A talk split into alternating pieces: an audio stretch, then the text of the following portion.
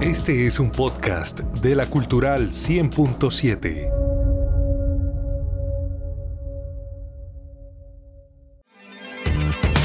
Conéctate con las novedades tecnológicas y avances del mundo digital en la Cultural 100.7.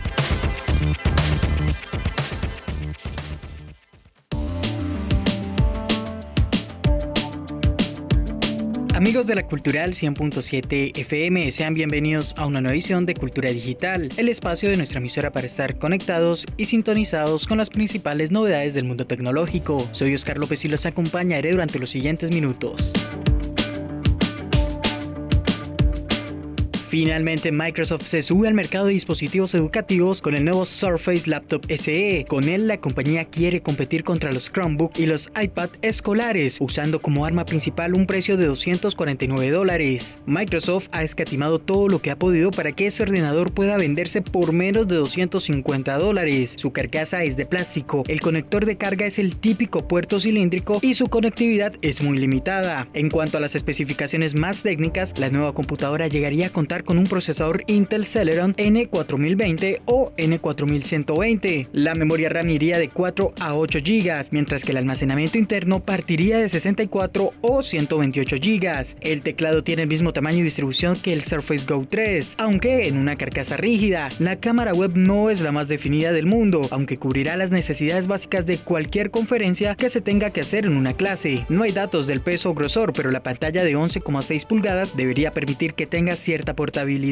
la compañía distribuirá componentes separados de los ordenadores para que así las escuelas puedan ahorrarse enviar los dispositivos a un centro para repararlos. El Surface Laptop SE se ha diseñado para que estas reparaciones no sean para nada complicadas. Por supuesto, el ordenador viene con el nuevo Windows 11 SE preinstalado. El sistema ha sido presentado a la par que el Surface Laptop SE, formando un combo educativo que intentará plantar cara a la competencia y ha sido diseñado a medida para que trabaje a buen ritmo a pesar de las especificaciones básicas del portátil. El Surface Laptop SE se distribuirá en centros educativos de los Estados Unidos, Canadá, el Reino Unido y Japón a partir de comienzos de 2022. Se espera que con el tiempo lleguen a más países. Eso sí, el ordenador no se venderá al público, sino que lo hará a nivel empresarial para colegios.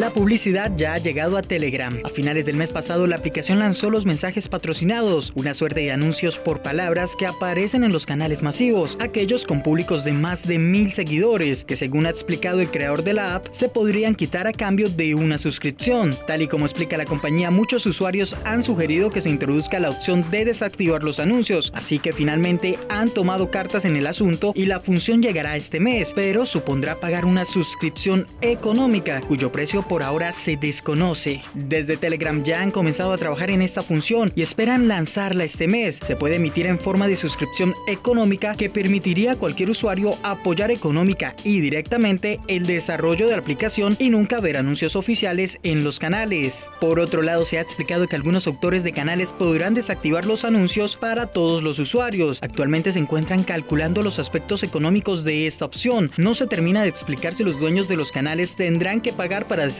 los anuncios o no, pero pronto estará también disponible. Finalmente, cabe recordar que aunque vaya a haber anuncios en los canales masivos, Telegram promete que no mostrará anuncios en las listas de chats, conversaciones privadas o grupos. De acuerdo a la propia compañía, la publicidad solo afectará a los grandes canales, que son servicios que ya tienen publicidad y cuyo soporte supone los mayores costes por parte de Telegram.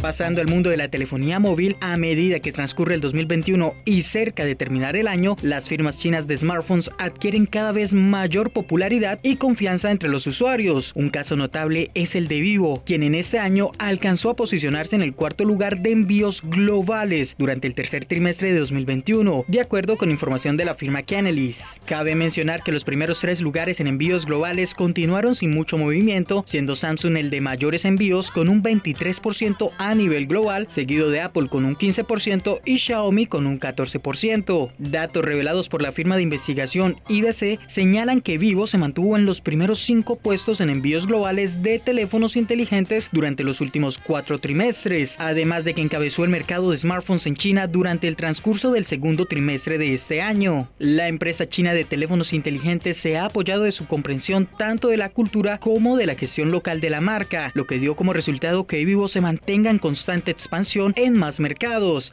Asimismo, en la actualidad sus redes de ventas han logrado posicionarse en más de 50 países y regiones con una base de más de 400 millones de usuarios a nivel mundial. Este año se ha visto golpeado por los efectos residuales de la pandemia a nivel económico, lo que dio como resultado que durante el tercer trimestre de 2021 envíos globales de teléfonos inteligentes cayeran un 6% debido a la escasez de componentes.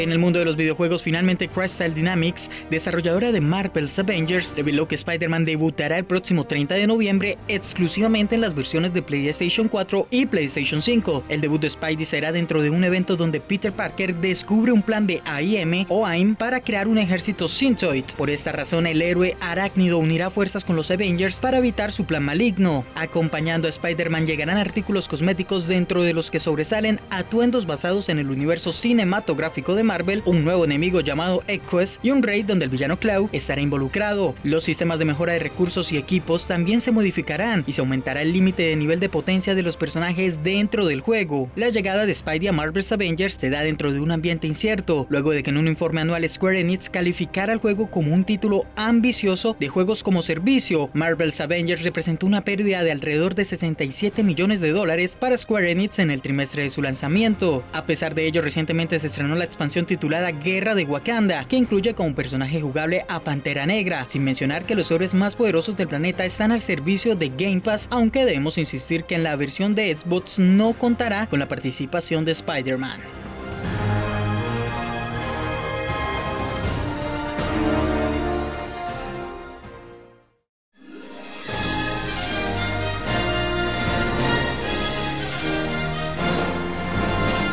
En el flashback tecnológico de esta semana, el 11 de noviembre de 2006, Sony lanzó en Japón su videoconsola de sobremesa PlayStation 3, mejor conocida como PS3. PlayStation 3 se convirtió en la sucesora de la aclamada PlayStation 2 y se encargó de competir con la Xbox 360 de Microsoft y la Wii de Nintendo como parte de la séptima generación de consolas de videojuegos. Además destacó por ser la primera consola de la historia en utilizar discos Blu-ray como medio de almacenamiento primario. Finalmente las ventas de la consola alcanzaron los más de 80 millones de unidades vendidas alrededor de todo el mundo. Amigos, eso ha sido todo por esta ocasión. Nos escuchamos la próxima semana para más novedades del mundo digital.